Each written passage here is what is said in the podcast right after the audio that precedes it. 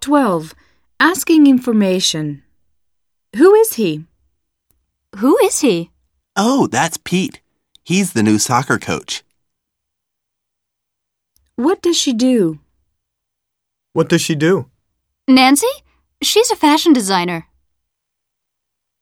When did you graduate? You went to Stanford too? When did you graduate? In 1992. How about you? Why did you become a. Why did you become a teacher? Mostly because I enjoy helping people to achieve their potential. How did you two meet? So, how did you two meet? Believe it or not, we met at a bus station. Who was the one who. Who was the one who married Bill? You must mean Hiroko. What should I bring? What should I bring to the party? How about a bottle of wine? When do you need this by?